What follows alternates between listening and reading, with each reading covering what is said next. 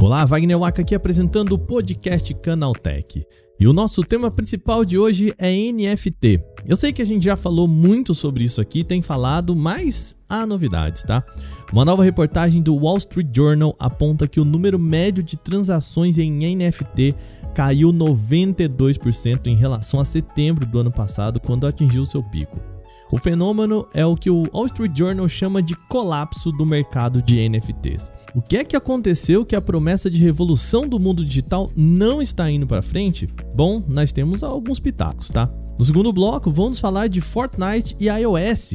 Lembra que a Apple derrubou o acesso ao jogo em suas plataformas depois que a Epic tentou ganhar por fora? Então, agora o jogo está novamente disponível para iPhones, iPads e outras plataformas, mas tem uma pegadinha aí, tá? O segredo está em uma parceria de Fortnite e Microsoft. Calma, que explico tudo direitinho hoje. O terceiro grande tema desse nosso programa, de novo, é Netflix. A gigante anunciou a queda de usuários, mas esqueceu de falar isso antes para algumas pessoas. Investidores da empresa abriram um processo contra ela, dizendo que a companhia escondeu esses números. Começa agora o podcast Canaltech, o programa que traz tudo o que você precisa saber do universo da tecnologia para começar o seu dia.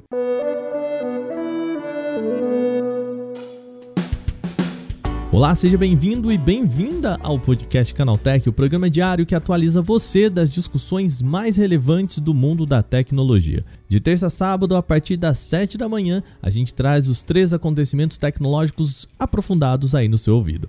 Lembrando que segunda-feira a gente tem o Porta 101 e você não fica sem podcast na segunda, tá bom? Não se esquece de seguir a gente no seu agregador de podcast para receber sempre os episódios novos e também já aproveita para deixar uma avaliação por lá. Se você quiser conversar com a gente, é só mandar um e-mail para podcast@canaltech.com.br. Agora vamos para o nosso primeiro tema.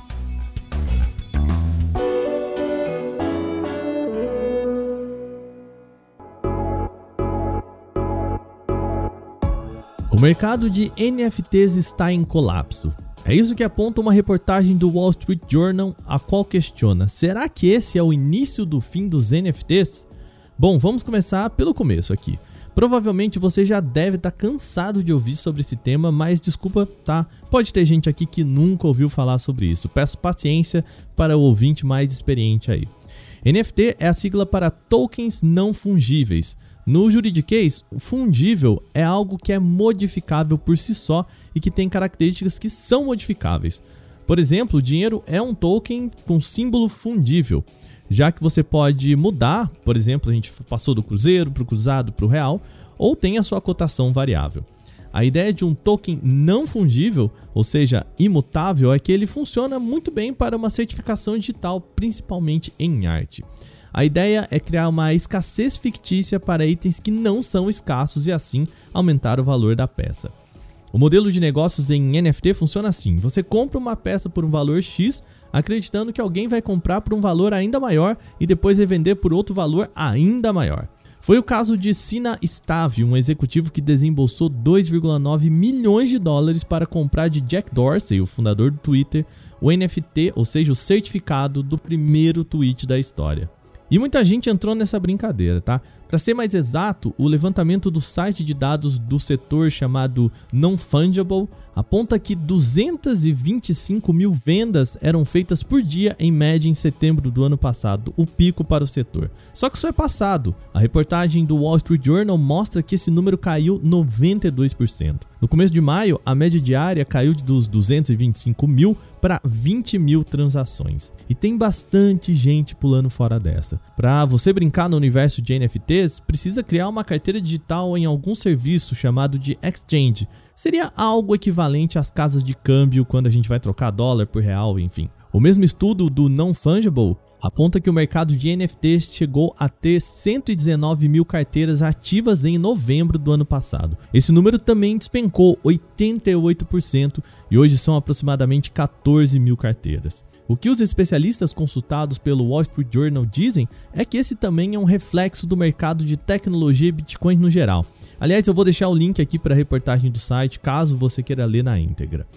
Os dados da Nasdaq apontam uma queda geral de 23% nos papéis das grandes empresas do setor de tecnologia. O Bitcoin, que representa bem os rumores do setor de criptomoedas, também opera em baixa, com 43% de queda desde novembro.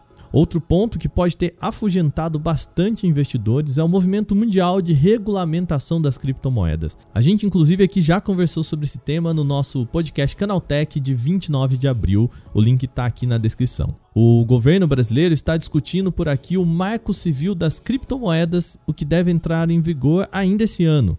E lá nos Estados Unidos, o governo já sinalizou o interesse em regular as criptomoedas e até criar um banco central para moedas digitais. Essa medida pode ter assustado vários investidores. Bom, o ponto é que o mercado de NFTs não tem mais aquela magia de antes. Você quer um exemplo? Lembra do Sina Stave, aquele que eu citei agora há pouco, o cara que comprou o primeiro tweet do Jack Dorsey? Então, ele investiu 2,9 milhões de dólares na expectativa de que isso pudesse render na venda. Só que até o momento ele não recebeu ofertas que passam de 14 mil dólares. Repetindo, ele comprou por quase 3 milhões e não chegou a receber propostas acima de 14 mil. Outro caso é da coleção de Snoop Dogg. Um NFT dessa coleção chegou a ser vendido por 32 mil dólares em abril e agora ele está em leilão. O dono pede 25,5 milhões de dólares, um valor que daria um belo lucro. Só que a maior oferta até agora foi de 210 dólares. Os gráficos do Non-Fungible mostram queda em diversos setores, seja de colecionáveis, de games, metaverso e até de arte digital. E esse possivelmente é um espaço que foi inflado por produtos, tá? Segundo a agência Chain Analysis, o número de ofertas de NFTs é cinco vezes maior do que o de compradores, ou seja, tem cinco vezes mais gente vendendo do que comprando. No mês passado foram negociados 9,2 milhões de NFTs que foram comprados por 1,8 milhão de pessoas. Para o mercado que vive de escassez produzida, esse excesso de oferta pode ser matador.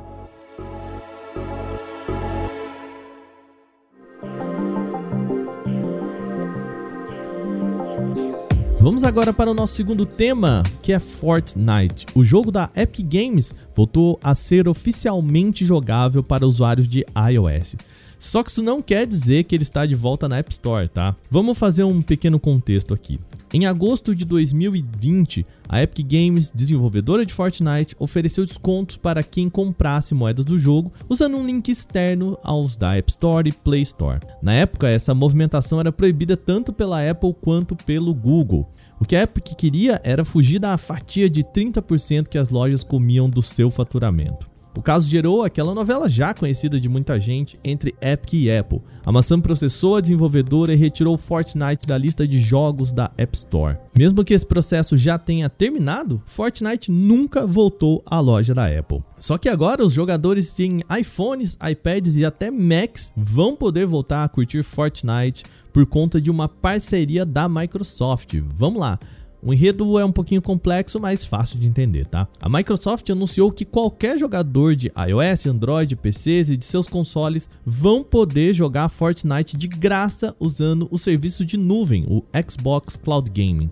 Meio que igual ao Netflix, o Cloud Gaming do Xbox permite jogar com processamento em nuvem tudo pela internet. Esse serviço está disponível para iOS via navegador. A pessoa só precisa entrar em xbox.com/play, criar uma conta gratuita e começar a jogar. E essa é uma jogada bem inteligente, tanto da Epic quanto da Microsoft. Do lado de Fortnite, isso configura a volta do game oficialmente para aparelhos da Apple, mesmo que apenas por nuvem. Não precisa fazer nenhuma gambiarra, oficialmente está de volta a aparelhos da Apple. Do lado da Microsoft, o serviço consegue atrair ainda mais jogadores. Segundo a empresa, a ideia é conseguir adicionar ainda mais títulos gratuitos para o seu catálogo em nuvem.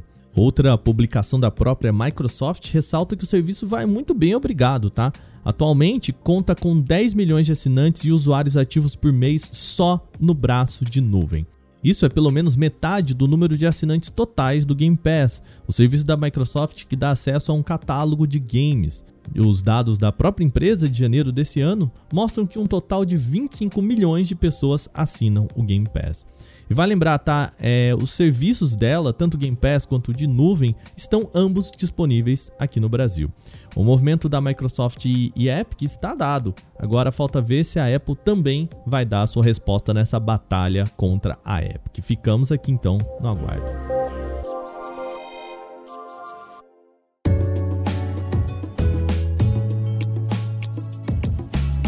Última grande notícia do nosso podcast é sobre Netflix. A gente chegou a comentar por aqui que a companhia registrou queda no número de assinantes pela primeira vez em 10 anos. Recapitulando, a gigante registrou nesse começo de ano uma queda de 200 mil assinantes e prevê ainda uma redução de pelo menos 2 milhões até o meio do ano. Os principais motivos foram a suspensão dos serviços na Rússia por conta da guerra contra a Ucrânia, o aumento dos preços no Canadá, Estados Unidos e a crise financeira na América Latina. Tá, mas vamos agora às novidades. Investidores da Netflix estão processando a empresa sob a acusação de que não foram avisados dos números negativos. O processo está aberto no Tribunal de São Francisco, nos Estados Unidos, e afirma que a companhia fez declarações falsas ou enganosas sobre previsões futuras, além de ter falhado em divulgar previsões negativas sobre seus negócios e operações. A ação foi realizada em nome de todos os acionistas da empresa entre outubro de 2021 e abril desse ano. A alegação é de que a gestão da Netflix teria acesso a informações que não seriam públicas, mas que poderiam prever a queda do número de assinantes, principalmente nos Estados Unidos. O tema principal que a empresa não teria informado a investidores seria sobre o aumento do preço de assinaturas no Canadá e Estados Unidos. Só isso teria resultado na debandada de 600 mil assinantes nesse primeiro trimestre. Um segundo ponto que a empresa teria omitido dos investidores seriam os testes de corte de contas compartilhadas. No início do ano, a Netflix lançou um sistema que não permite que uma pessoa compartilhe sua senha com outra que não mora na mesma casa. Os testes começaram no Peru, Chile e Costa Rica e teriam impactado na saída de 400 mil pessoas do serviço.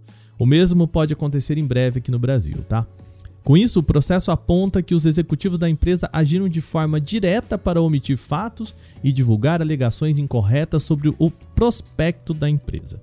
A ação fala em restituição de prejuízos aos acionistas, mas não especifica os valores que os reclamantes desejam ser ressarcidos. A Netflix ainda não se pronunciou oficialmente sobre o processo aberto na Justiça dos Estados Unidos. Agora, terminadas as principais notícias de hoje, vamos agora para o nosso quadro Aconteceu Também.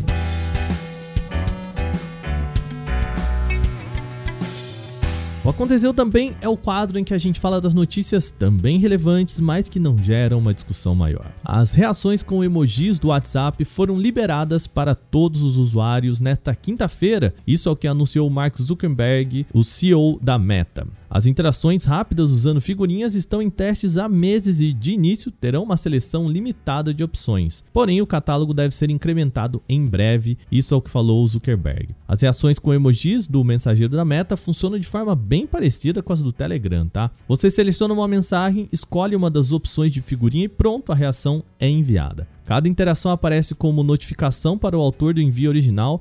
Ao tocar a figurinha anexada, dá para conferir quem reagiu com cada carinha. Provavelmente as novidades devem chegar para todos como uma atualização via loja do aplicativo, seja Play Store ou a App Store, de acordo com seu smartphone. A distribuição também deve acontecer de forma gradativa, já que nem todos os usuários ainda têm acesso a esse recurso. O TikTok planeja oferecer uma nova maneira de distribuir dinheiro para os criadores de conteúdo. A ideia seria reservar uma parte do valor arrecadado com anúncios do TikTok Pulse para construir um programa de compartilhamento de receita com influenciadores, personalidades e estrelas em ascensão. De acordo com a rede social, a exigência seria de pelo menos 100 mil seguidores e uma produção regular de vídeos. Ela não informou o que significa regular. O Pulse está previsto para ser lançado nos Estados Unidos em junho desse ano, com expansão gradual para outros países no segundo semestre. O TikTok deve dividir a receita igualmente entre a empresa e os criadores, em um formato parecido com o Instagram. Por lá, o percentual é de 55% para os perfis que fazem posts com elevado engajamento. Segundo a rede, as propagandas aparecem sempre entre os top 4% de todos os vídeos para garantir mais exposição. Esse não é um programa voltado para iniciantes, tá? Afinal, não é qualquer pessoa que consegue ultrapassar a barreira dos 100 mil seguidores. Mesmo assim, é uma estratégia interessante para atrair figuras de destaque de outras redes sociais para a plataforma da ByteDance. A FDA, a Agência Food and Drug Administration dos Estados Unidos, autorizou nesta quarta-feira a comercialização do primeiro teste de diagnóstico in vitro para detecção precoce da doença de Alzheimer. Para ser mais preciso, é uma espécie de teste rápido que identifica a presença de placas amiloides, que são consideradas um dos fatores associados a este tipo de demência. Oficialmente, o teste recebe um nome complicado, ele se chama Lumipulse G-Beta Amyloid Ratio. O exame é indicado para pessoas com idade igual ou superior a 55 anos e que estão em processo de diagnóstico para o Alzheimer ou para outras doenças que causam declínio cognitivo. É importante explicar que o teste somente deve ser usado em conjunto com outras informações clínicas para confirmar se um paciente tem a doença de Alzheimer. Em outras palavras, por si só, o resultado positivo não confirma a demência, e nesse contexto, a FDA também alertou para o risco dos falsos positivos. Em agosto desse ano, o aplicativo YouTube Go será descontinuado. A versão enxuta da plataforma será substituída pelo aplicativo tradicional, que, segundo o próprio Google, oferece uma melhor experiência e as mesmas funções que o programa adaptado. O YouTube Go foi lançado em 2016 como uma alternativa leve para celulares de entradas com Android Go. O programa era basicamente uma versão capada do aplicativo original, mas que garantia funções básicas para a plataforma, como a capacidade de comentar, publicar e criar conteúdo e usar o tema escuro. Segundo o Google, essa adaptação não é mais necessária. Desde que o YouTube Go estreou, o aplicativo padrão continua evoluindo e atualmente é leve o suficiente para embarcar em dispositivos mais baratos.